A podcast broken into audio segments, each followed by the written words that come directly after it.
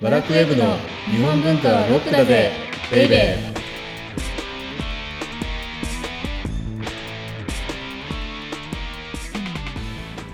こんにちは先入観に支配された女サッチーですこんにちは、セバスチャン高木です。先日はい引退したんですよ。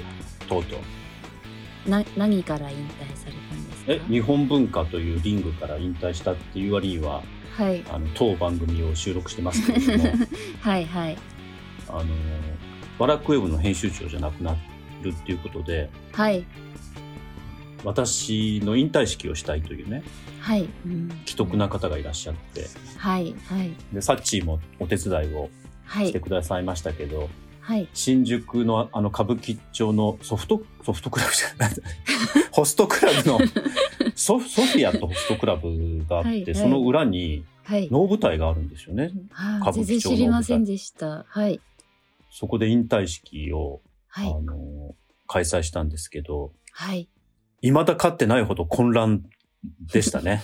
もう段取りとか。だって着いたらすぐお、いこれ、高木さん申し訳ないんですけど、お茶こしてくださいとか言って、お茶こ、こすお手伝いさせられて、なんか、椅子わーっと並べた り、あの、一応ゲストというか引退式の主賓、主役だったに そうですね関わらずず、入り口で受付した り、それで始まるまでずっと客席に座ってて、はいで、始まりますよって言って、あの、呼ばれて出てったら、はいマイクが入らないから一度もう一回出てってくださいとか言われ て、ね。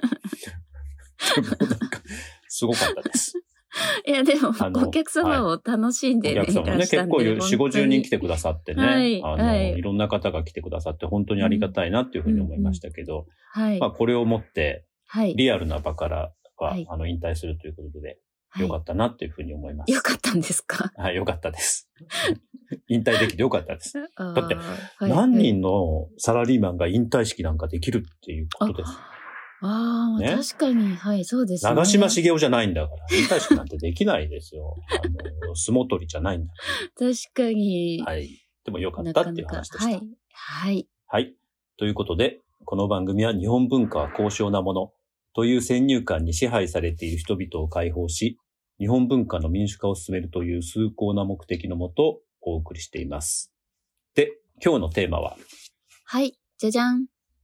鎌倉エロティシズム。彼女たちはなぜこんなに気文学を書いたのかです。もう最近、はい。エロが少なかったじゃないそうですね。うんだからいぶとなかったですね。はい。多分、あの、聞かれる再生数も激減しているんじゃないかっていうのをすごいちょっ気にしてと、いて。もしかしたら物足りないかった方もいらっしゃるかもしれないですね。だって最初、再生数伸ばすために、エロでもないのにエロとかタイトルにつけてたじゃない。はい、はい。あとは無理やり。吉原やったりとか。はいいや、はい無理やりじゃないんですけど、春画やったりとか。はい。ですけど、そういう目的じゃないんですよ、今回。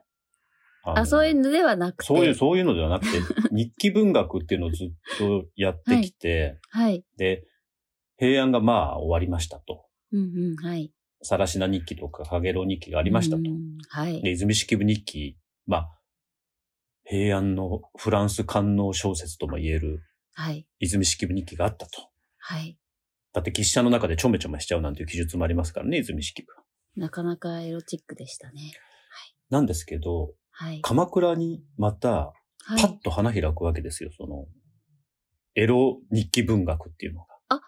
えー。まあ、花開くって言ったって、あの、はい2作ですけれども、はい。突如こう、あだ花のようにですね、はい、はい。花開いた日記文学って、あの、あんまり知られてないですよね。あこんなのあるってう。ん。確かまあに。聞いたことは多分あると思うんですけれども、はい。今日から2回にわたって、はい。平安じゃないな、鎌倉エロ日記文学のご紹介をしていきたいなというふうに思うんですうが、ん。はい、楽しみ。一つ目がですね、はい。うたた寝って、あの、うたた寝っていう作ね品、なあんです。の、ううたた寝ってなんとなく寝るっていうこ。こととはい、ねはい。なんでしょうか寝てるのか、覚めてるのかわからないような、一一番番気気持持ちちののいいいい。感じあ、そうはそいうそう。一番気持ちいいね、時間ですようんね。うんうん。いいですね。はい。で、作者は阿仏にって、はい。阿吽の兄、仏にはい。尼さんなので、二層の方なんですね。うんうん、出家してるわけですよね。へー。はい。えまあ、出家してるからといって、今の出家と当時の出家って違うので、はい。まあ、あの、ちょろっと髪を下ろして、その後、あの、なんだ、本妻じゃなくて、側室になったりはしているんですけれども、はい。その、阿仏にって、よく聞くのは、はいイ。ザヨイ日記っていうのが教科書に出てくるんじゃないでしょうかね。十六夜日記っあていう、のあ、で、 16やって聞くと、はい、そうですね。そうそ確かう、イにザヨイ日記、そっちの方が有名なんですけれども、はい。今回紹介する歌種はですね、はい。あのドナルド・キーン先生が、はい。もしかしたら日本の日記文学史上ではい。最も優れたものの一つなんじゃないかっていう。えー、えー、それないうふのうに。あ、あとね、えー。はい。あの、ちょこちょこ調べてたら、はい。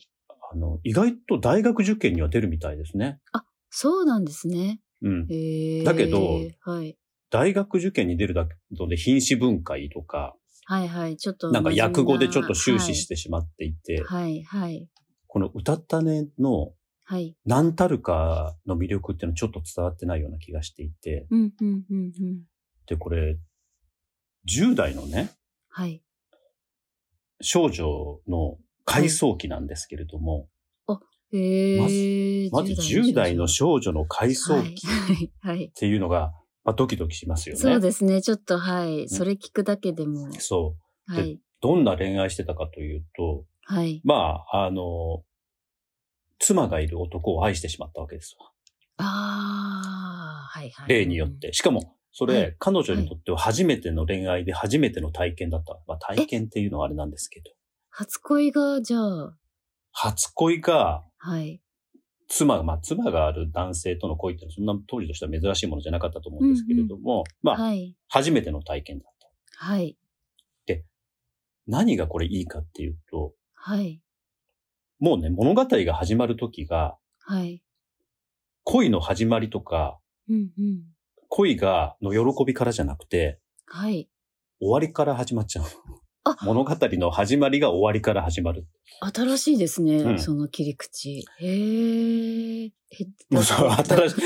新しいけど、あの、ちょっと非常に日本的ですよね。 確かに。だって、ああ、まあこ、当番組でもちょこちょこ紹介してたと思うんですけれども、はい、はい。日本人にとっての恋愛っていうのは、はい。うんうんうんまあ、ときめい、出会ってときめいて、喜びはなくて別うれ、んうんうんそして諦めっていうので、うん。この歌種に関してはさらに進んでて、はい。もうね、別れか、もう別れの序曲から始まるわけです。へーああって、もう男の訪れがはい。なくなっちゃったなっていうところから始まるわけです。亡くなったところからってなかなか、そそれでどんな風に出だすかというと、はいはいはい、気になる。物を思うことの慰みにはあらねども、寝ぬ夜の友と習いにける月の光、待ち出ぬれば、九段の妻戸押し開けてただ一人見出したる。一人だ。物を思うことではい。心が休まるわけじゃないんだけれども、はい。眠れない夜の友としうんて、うん、まあ、習い。いにける月の光、だから慣れてしまった月の開きが、うん。待ち出ぬれば、だから待っているわけですよ。今日も寝れないので、のうん月の光が友達になっちゃって、はい、で、そうすると待っていると月の光が出てきて、きたと。はい。それで、いつも通り妻戸を押し開けて、ただ一人見出したる。はい、別。れ。別れっていもう別れのあのテーマが聞こええてくるるでしそょうですね。はい。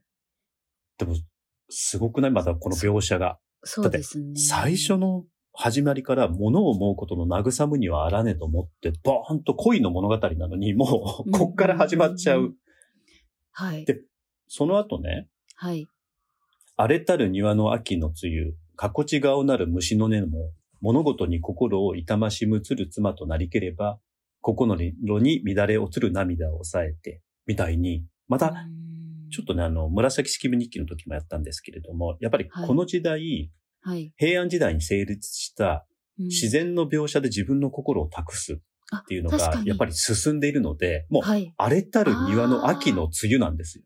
確かに。虫の音っていうのも。そうそうそうそう。だって、過こち顔なる虫の音なんだよ。虫の音って別に、過こち顔っていうのは裏飯そうって意味ですけれども、虫の音ってそういうわけじゃないけど、はい、その虫の音を聞いても、うん、不安そうにとかう、ん、うん裏飯そうに聞こえちゃう。あるいは、庭の秋の梅雨っていうのも、その前に荒れたるっていうわけです。荒れたる庭っていうこと確かにことで、はい。もうここにね、自分の心を投影しちゃってるわけですよ。本当ですね。うーんだから。でも、はい。別れから始まるはい。日記文学で、別れじゃないな、あの、男の訪問が、まあ、あの、遠のくところから始まるうん。日記文学で、この歌種ってどういうふうに進んでいくかというと、はい。その後ですね、あはい。の、いろいろこう、完全に途絶えちゃうわけですよ。男のあ。訪問が。えー、はい。で、交流寺行ったりね。はい。で、天寺に行ったり、はい。あるいは、あの、父親について、東の国へ行ったりして、うんうんで、なん、でもやっぱり思い出しちゃう、諦める、あー思い出しちゃう、諦めるみたいな、この自分との葛藤を気候文に乗せて、こうなんていうか、読んでいくというかあ、しかもうんはい20種ぐらいの和歌が効果的に挟まれていて、はい。確かにこれ素晴らしいんですよね。へえ、日記の気候文学なんですうね。ん。気候文でありうん日記文学、2年間くらいかなあの、うんさっきのところから始まって、はい。で、交流寺行ったりとか、伊勢行ったりとか、みたいな感じうーんで、最後、お父さんについてさっき言ったように、東の国行って戻ってくるっていう2年ぐらいの、、うんうんうんあの話なんですけれども、でもね、はい最後がね、なんかいいんですよね。最後あの最歌後がもいいんね。ですか最後がね、はい。我よりは久しかるべき後なれど、忍ばぬ人は哀れとも未じ。っていうふうに、はい。まあこれ、なんとなく死んだ後、あーのことなのかな。だけれど、も、はい。あの、忍ばぬ人、自分が思っている人は、うん哀れとも見てくれないんだろうなっていうふうにあーパーンと終わっちゃってるっていう終わり方をするので、だからね、すごく、はい。あの、モラトリアムなんですよ。はっきりしないわけ。うんうんうんうんうん。そうです、ね。ですけど、この、はっきりしないって、はい。すごく近代的じゃないあ、まあ確かにそうですね。だって、自分の気持ちに蹴りをつけるとか、はい。そういうのってすごく、まあ、あの、はっきりしてる、わかりやすいんですけれども、はい。この歌種って、はもい、のすごくわかりにくいし、うんうん。まさに水前寺清子さんじゃないですけど、はい。一日一歩、三日で三歩、三歩進んで、二歩下がるどころかはいはい四歩ぐらい下がっちゃったりするわけ。ああ。ほんでまた伊勢行くぜそうなんっですつっねて、ドドドドッと前行く、また下がはるいみたいな、でもへーそういうようなこの、一人の女性、初恋をはい。忘れるための、まあ、気候文になってるけれども、忘れられないし、最後はでもやっぱり諦めみたいな感じで。っうーんあの締める。ていうのがねなん、かあの、うたた寝っていうのがそれまたいいですね、じゃあ。いいですよ内ね。容聞だくとから、はい。はい。あの、なんかいいんですよ、これ。その気象転結があるわけじゃないし、はい。はい。この一人の女性の別れから始まる気候文っはい、て、実は画期的なんじゃないうんうんうん超近代的そうですね。はい。はい。えーで、さっき言ったように、この女性が40年後、うん。いざよい日記っていう、これまたはい日記文を書くんですけれども、それはどういう話かというと、はい。はい。自分の子供と正妻の子供の、まあ、遺産争いみたいなものが起こって、はい。で、その遺産争いを調停してもらうために鎌倉まで、こう、60歳ぐらいの女性が当時旅をするっていうよう結な。構大変ですね。う。そうそう。でもめっちゃ堅物なわけ、そっちは。そうなんだもう儒教の教えから入るわけですよ、そっちの日記は。まあ一体そう40年間でこの人何があ ったんだみたいな。すごい。へえ、でもその様変わりしちゃんだそう、。あのいざよい日記、硬いいざよい日記を書いた、はい。あの阿部にが、はい。 10代の頃こんな初々しい。だからうんうんうんうんだからね、これもだから、デュラスのラマン、愛人みたいな話なのよ。あーあの、フランスのあの愛人も、はい。年老いた自分から入るんですよね。そうなんですね。それの回想分なんですよ。40年ぐらい前のそれこそ。へえ。ですけど、この阿部にの歌種の場合は、はい。あの、同じ文学というか同じ作品の中で回想していくわけじゃなくて、いざよい日記も残ってるし、この歌種も残ってるので、はい、こう一人の女性の40年間、そうですねどんなことがあったんだろう、どんな風に成長したんだろう、そして、イザヨ日記の時は子供を産んでるっていうことなので、うんあの少女が、あ、子供を産んだんだとか、そういうような回想、うんなんだなんというか、あの考えにも浸ることができるので、なるほど。あの、すごくおすすめなんです。で、歌たね、これね、全然長くないので、あ、そうなんですね。うん、それにあの、やっぱりね、鎌倉に入ると読みやすくなるわけなんです。あー、確かに。なだないぶので、現代に近づくんですね。そうそうそうう。ん。もしかしたら、ら最初の古典の入り口としては非常にいいんじゃないかなとうんいうんうんうんうふうに思ったりします。なるほど。じゃあちょっと、はい読んでみようと読んでみてください。受験にも出るらしいし、よく。受験も受験しはないい。。受験も受験は関係な いけもう終わりましど、た出るらしい。はい。はい、わかりました。日本文化はロックだぜベイベー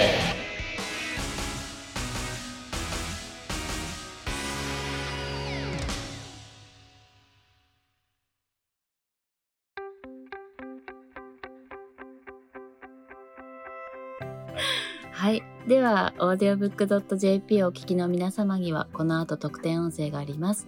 ぜひ最後まで聞いてください。じゃあ次回は、次回はね、鎌倉のもはうい、あの、サッチーも大好きな鎌倉日記文学の超問題作といえば、問わず語りですよね。大好きです。うんで、問わず語りは多分さすがに受験とかにはあまり出てないんじゃないかな。いや、でもなんか、出た前入試に、はい、出あた本気当がしますね。あそうでも、ちょっと不確かなので調べうんます。うん。でも、あの、いずれにしても問わず語りうんうんうんをやってみようかなというふうに思います。はい。お相手はセバスチャン高木と先入観に支配された女、サッチーでした。